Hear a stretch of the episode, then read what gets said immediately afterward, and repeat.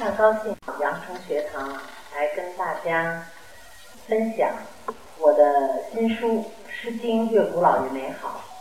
那么大家呢可能熟悉我是因为《黄帝内经》，但是我在《诗经》这本书里我已经写到了，就是如果老天允许的话，我宁愿就是刚开始的时候讲《诗经》，而不是《黄帝内经》。为什么这么讲呢？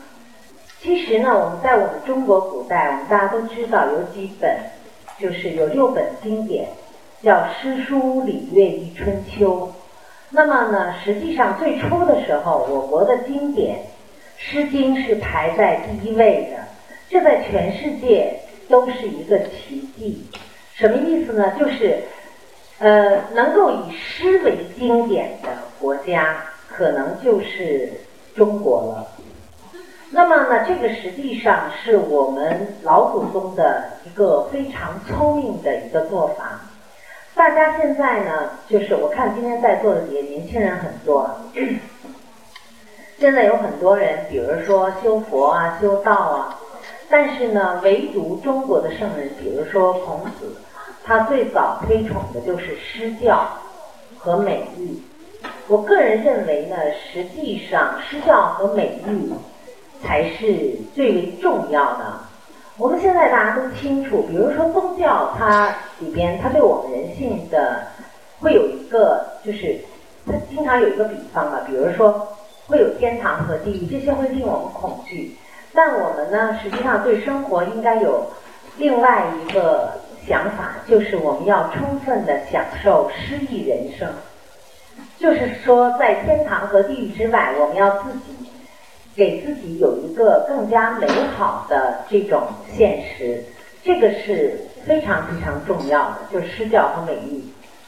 那么很多人啊，就是其实我们中国人是一个诗教大国，在很早以前我们就我们中国人都会作诗，但现在我想请在座的底下各位举一下手，现在有多少人自己没事儿还在那偷偷的写诗？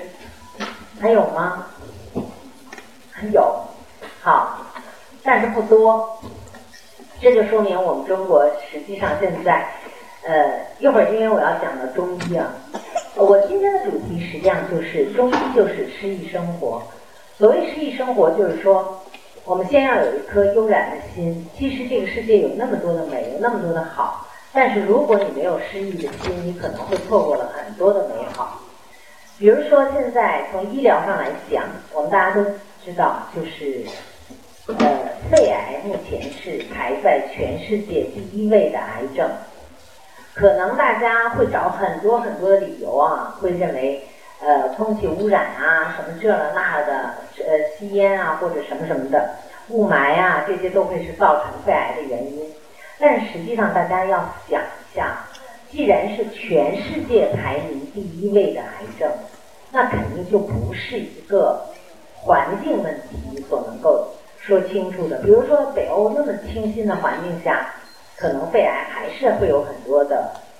因为我刚刚从北欧回来，就是他们有阳光、空气，有最好的阳光、有空气和水，但是他们还是会出现肺癌。大家就要去想一下，到底什么是才是肺癌的真正原因？那么从中医上讲，从中医上讲。呃，实际上是忧伤肺，就是之所以肺癌现在能排在就是全世界第一位的癌症，根本的一个最大的原因是焦虑，是焦虑。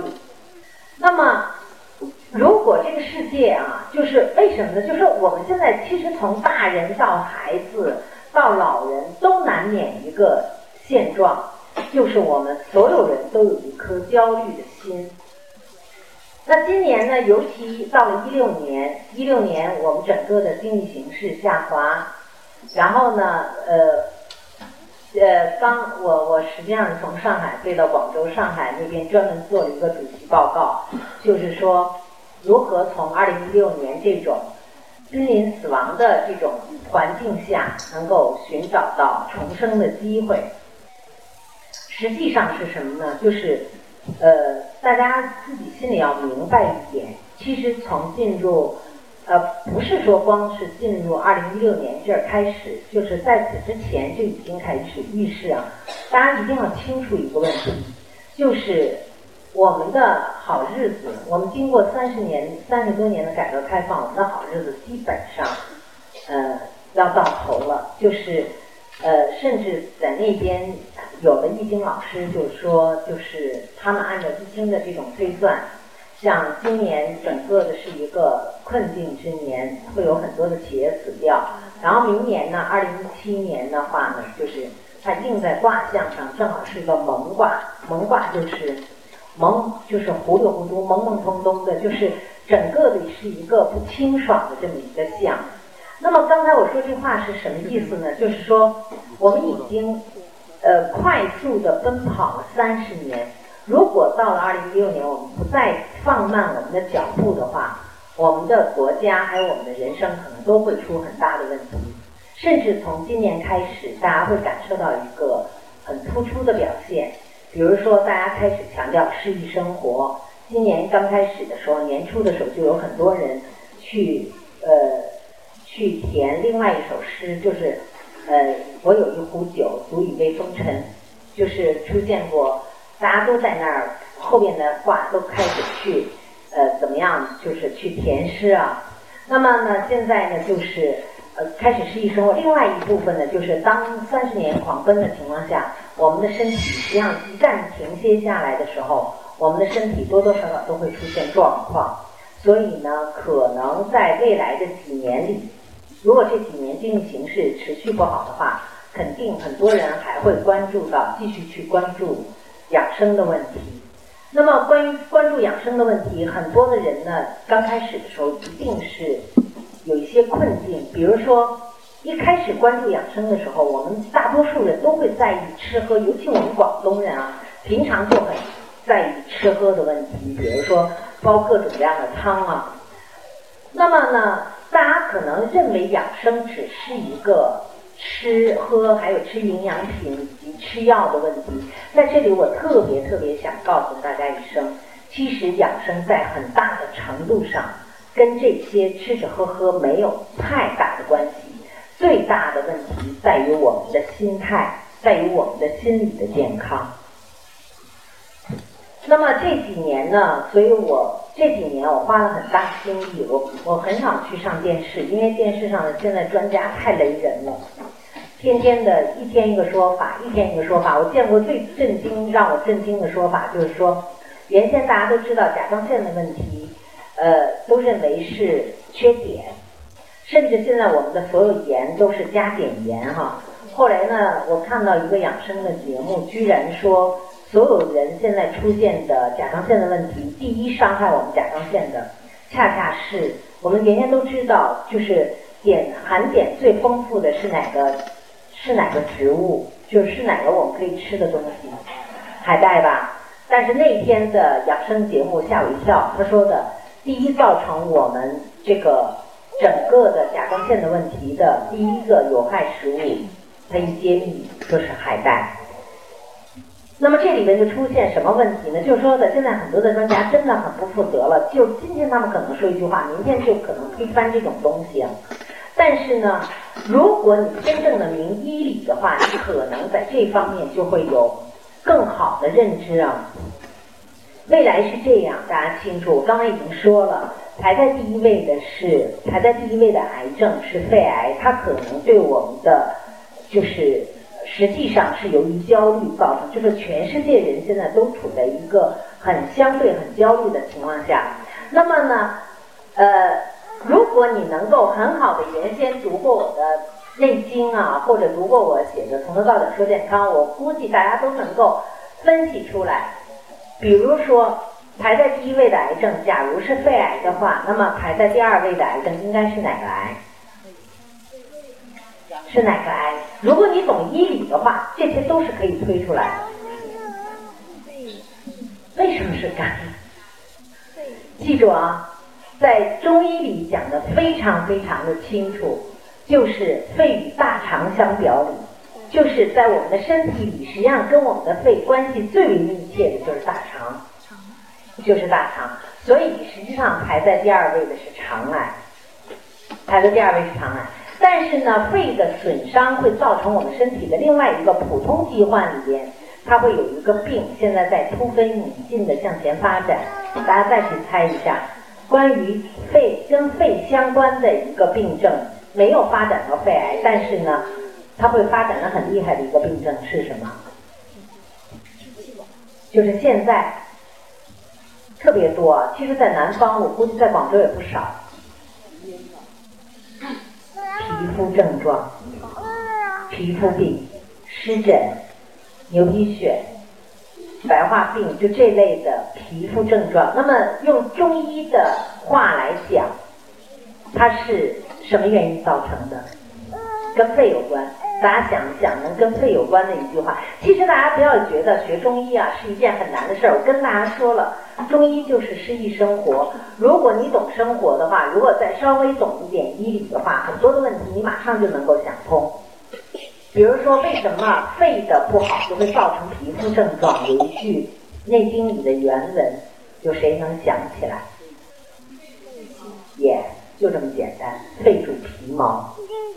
所以我们的皮毛上的很多问题都有可能跟我们的肺是相关的。那么呢，如果你出现了皮肤症状，你只是在这治皮肤的话，那你跟西医的思路就没有什么两样。因为西医它就基本上用激素就可以了，只要一抹你就会去掉你的问题。但是呢，中医就不是这么样认为。中医认为，如果病都长在皮上了，这是老天在帮你，至少你里边没病。我举一个例子啊，在我的学员当中，其实你们在座的几个就有我的学员啊，我很高兴能看见他。然后呢，就是肺主皮，呃，就是过去我曾经我的学员里有一个皮科的护士长，我曾经问过他们，我说的你们的就是治过皮肤病治好过没有？他说一例都没有治好。我说那病人抱怨你不抱怨你？他说抱怨，天天骂我们。然后我说你们怎么解决？他说很好解决，我们就把病人带到肝癌的病房门口，我们就给他们看，说你看又走了一个，你看又走了一个，就是不断的在死人嘛哈。但是他说你看咱们这个科，一个人都没有走掉。这个是话，实际上大大家其实要清楚啊，就是假如你遇到了你有皮肤症状，就是老天都让你这病长在皮上了。那么里边至少还干净。如果你这个拼命的治，又找错了医生，然后不断的往里憋，比如说不断的抹激素往里憋的话，那么你就想，这个病如果你不给它出口，你就让它往里走的话，那么你的五脏六腑都会是像你的外边的皮肤病那么糟糕的那个相，那恰恰就会得大病。听明白了吗？就是你如果有病，就是实际上是什么呢？其实现在全世界，我为什么去非呃北北欧和美国？其实，在国外现在他们已经认识到一个关于疾病学，他们已经有一个深刻的认识。他们发现西医这么多年来都只是在控制指标，而没有真正的解决他的病痛。就是我们现在的一句话，就是说治疗并不等于治愈。我们现在只要有病，我们去治病了，我们以为我们得到治愈，但是在很大程度上，我们可能只是摁下葫芦起了瓢，就像是个皮肤病一样。比如说你得了这个皮肤的症状，你得了湿疹，如果用激素一抹你好了，你以为你好了，你是真好了吗？你没有治愈，你只是治，你只是经过了某种治疗，但是你没有得到最终的治愈的结果，反而把病症往里压了。所以这个恰恰是我们包括西方医学也在反思的问题，而中国呢，我觉得中国的老祖宗就是我们中国的老百姓，特别特别的有福气，因为我们有祖上传下来的这么多的经典，比如说《黄帝内经》，在很大程度上，基本上如果你能够认认真真的去学一点东西的话，你基本上对你身体的问题，都会有所。就是认知，你最起码你不可以，就说人实际上是这样。我经常说一句话，人是可以死于疾病的，但不能死于无知。这个是一个非常重要的一个原理啊。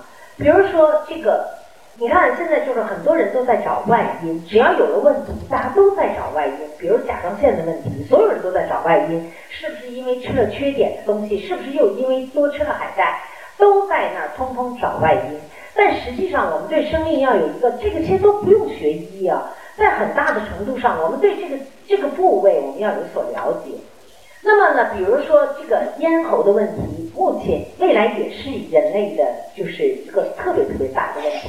其实都跟我们的生活现状是有关联的。比如说咽喉的问题，大家只要看看清楚这个地方，这个地方就是我们经常说咽喉要道，而咽喉之上为头脑。头脑意味着什么？头脑就意味着胡思乱想，我们什么都可以想。头脑就是有为。什么叫有为？有为就是说。天天的，你不停的在转你的脑子，你不停的再去想一些东西，而脖子以下的恰恰就是我们的五脏六腑，而我们的五脏六腑其实并不听从我们大脑的指挥，五脏六腑该干嘛还干嘛，他天天的，比如说你们自己老琢磨着，就说我今天吃这个，这个有营养，比如说我举一个最浅显的例子，我原先经常举啊这个例子，就说我昨天肾虚了，然后我今天就吃腰花，你以为你那个腰花啊，就说因为。中国人的观念，尤其我们广东人观念，就吃什么补什么。然后你以为吃那俩腰花，那俩腰花就怎么样？啪一下啪在你腰上了。但实际上会这样吗？我现在就问大家一个问题：这俩腰花吃进去，有多少变成了营养？有多少变成了垃圾？你能知道吗？你能知道吗？你根本就不知道。这就跟我们吃所有的营养品。有多少吃营养品之前一定要想清楚一个问题，就是我自身的消化吸收能力在哪里？如果我不能消化、不能吸收的话，我不能代谢的话，那么它有可能成为我身体上的某种负担。甚至包括现在最可怕的癌症就是胰腺癌。胰腺癌大家可能没去想过，就是现在为什么很多人过去很少有人得这个病，为什么现在很多人得这个病？实际上，胰腺是用来干嘛的呢？胰腺是用来帮我们分解蛋白的。也就是说，你吃的好东西越多，你的胰腺的负担就越大。所以，不见得是吃好东西才养生。就大家要很好的去思索这些问题啊。那么，比如说这个咽喉的问题，咽喉的问题在很大的程度上，它跟吃还没有太大关系。因为什么呀？上面是头脑是有为，下面是身体是无为。所谓无为是什么？就是根本不听从大脑的指挥，就是他心脏该怎么跳怎么跳，然后肝该怎么工作怎么工作。那么呢，他有他的一套系统。然后我们的咽喉部分恰恰处在有为和无为之间，所以它实际上是这两者矛盾冲突的结果。就这儿有什么病，都是你的头脑和你的身体严重冲突的结果。比如说小孩子也经常犯咽喉病，为什么呢？因为小孩子也也会有这种。本能被压抑，比如小孩子上商场了，跟妈妈说：“妈妈，我要这个。”妈妈说：“你住嘴！”咯噔一下，是不是就憋在这儿？那么大人说：“我有个想法，比如说妻子或者老公想跟老婆说一句话，说老婆，咱们能不能商量这件事儿？”老婆说：“你住嘴吧。”然后这老公就憋在这儿了。但是小孩子很本能，小孩子憋在这儿了，然后呢，然后如果心思重的小孩子，他自然就会犯咽喉的这个问题。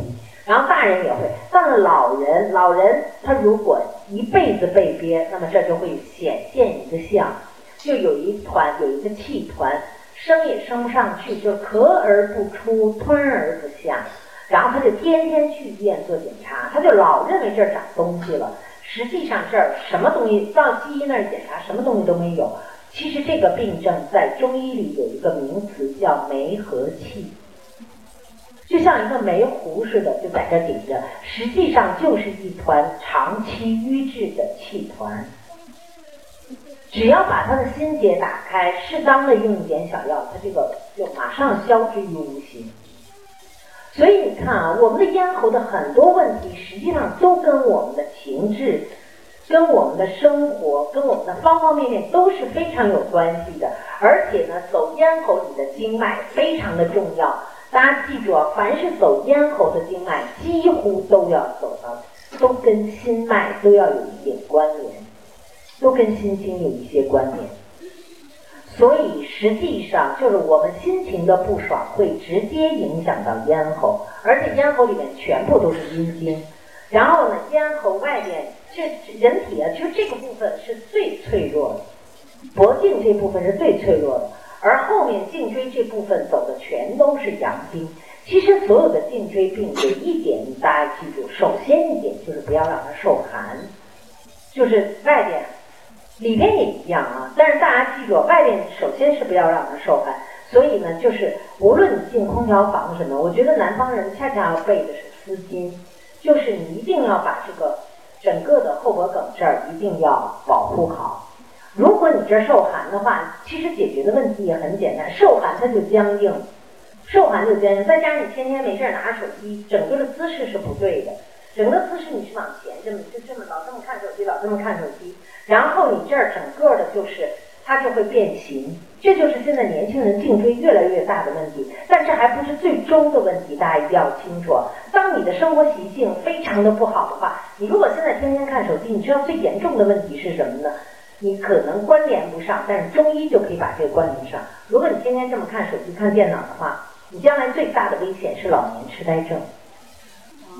你知道为什么吗？因为你是人体是前有三焦后有三关，你这个整个的这个颈椎这个变形，人为什么会大脑最后就老年痴呆？实际上是你的脑子精髓不足，而为什么精髓不足？是因为你的气血根本从你的脊柱这儿沿着脊柱这儿是上不去的，后面的经脉是一律要从下往上走，就是真正补给你大脑的营养是要从下往上走的。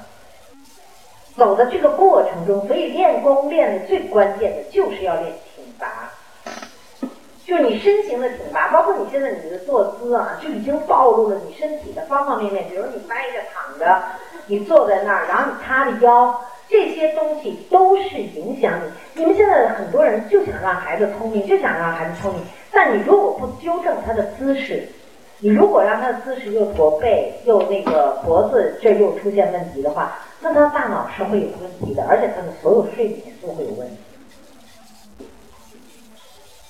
大家记住啊，我们关最关键的是生活，所有就是我这三年来啊，就是我头三年其实写了三本书，就是《生命沉思录》，就是专门在探讨生活对我们身体的影响。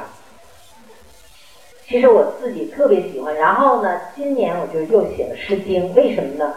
因为你光讲那些，就是光讲情志对我们的身体的影响，但你一定要给出方法。我觉得最好的方法就是在《诗经》当中，大家不要小瞧我这本《诗经》。我这本《诗经》实际上是非常认真的去写的。为什么我非常认真去写是什么呢？因为它里面告诉我们一个非常重要的生活的秘密，就是在所有的生活当中，我们一定要保持情感的中庸。这一点对我们特别特别关键。我们所有情感的这种，呃，就是极端的表现啊。你看《诗经》里边最核心的几句话，呃，是什么呢？就是“诗三百，一言以蔽之，思无邪”。什么叫思无邪？就是你在生活当中，你如果能保持正正行正念啊。这个在我们的生活当中，大家不要以为诗意生活，诗意生活到底是什么？我也想诗意生活，很多人都会说，我也想诗意生活呀，我没钱啊。诗意生活跟钱关系并不大啊。所谓诗意生活，就是一个悠闲的心。比如说，你现在你老觉得你累，我们现在大家很多人都觉得自己特别特别疲惫，但如果你自己安静下来，认认真真想一下，现在真的。现代人最大的一个问题是什么呀？是累心不累身，是你的身体不累，但你的心很累。如果你干一个工作，就像年轻人觉得加班啊什么这些都很累的话，那你实际上你这个整个的工作态度、你的心态是错误的。是什么呢？首先，你认为这是一件很烦的事儿，是心累了。而现在大多数人的失眠，这些问题是什么？我们的身体现在很难累到。你你你们现在去问问，你现在失眠，你问问那个，就是那些工地上打工的那些工人，他有失眠吗？他一天到晚累死掉了，根本没法失眠，除非老板不给他钱。是我们生活在城市里边的人养尊处优啊，我们只是心里特我们缺乏的恰恰是一个什么呢？是一颗悠然的心。我们没法去感知这种。生活就是当你特别焦苦愁劳的时候，你是感知不到生活的美的。所以我觉得在生活当中特别有意思的一件事是什么呢？就是呃很多的人啊，就是觉得生活就是当你没有失意的时候，你会觉得就是哪哪全身都是很疲惫的，都是很疲惫的。然后呢，在其实，在很大程度上是你情感，比如说你情感，现在你看最近出了什么什么王宝强事件啊，什么这些，其实跟我们没有太多的关联。可是大家为什么那么？我倒有一个现象，我倒觉得很有趣，就是大家为什么那么关注这件事啊？而且大家都在那同情这个王宝强啊？实际上是我们每个人对生活都有一种担心，我们真的很。人类就是现在已经累到哪种程度？真的是很很脆弱，很害怕这种背叛啊这些东西了，因为太脆弱，因为你没有力量，而且尤其是这种情人，就是亲呃亲人的这种背叛。可是实际上呢，大家真的不明白。说句实在话，夫妻之间的背叛是。真的不是无常，是有常。大家要把这些事情要想明白。其实作为妻子啊，作为夫妻，你们两人之间是没有任何血缘关系的，而肉体上、生活上有离得如此之近，其实只有亲人，就这种亲人，才能谈得上背叛。因为大家现在在座的很多年轻人没经历过文革，文革这种事儿太多了，出卖你的全是亲人。我们人现在人更脆弱了。现在人说句实话，不用别的打死你，也不用疾病打死你，一个眼神就可以打死你。我们现在人有多脆弱？所以我现在更加的感激我们的老祖宗啊！我经常说一句话，你们大家可能会发现啊，就是刚开始六经的时候，我们中国是以《诗经》，就是孔子一定把《诗经》排在六经之首。所以叫做诗书礼乐易春秋，把《诗经》排在第一个，就是告诉你诗教对我们的人生有多么多么重要。但是到了宋代以后，有一本书就提前了，哪本书呢？就放在前面了呢？叫群经之首呢？大家知道吗？其实我们中国人的命运从那一瞬间开始，当你把哪本书放在。你生命的第一本书的时候，实际上你的命运就已经悄然在变化。所以选择书籍其实对我们人生当中真的非常重要。我经常说，读书可以使人不俗啊，可以使人不媚俗，但是选择很重要，尤其国家的选择和历史的选择非常重要。到了宋代以后，《易经》成为群经之首。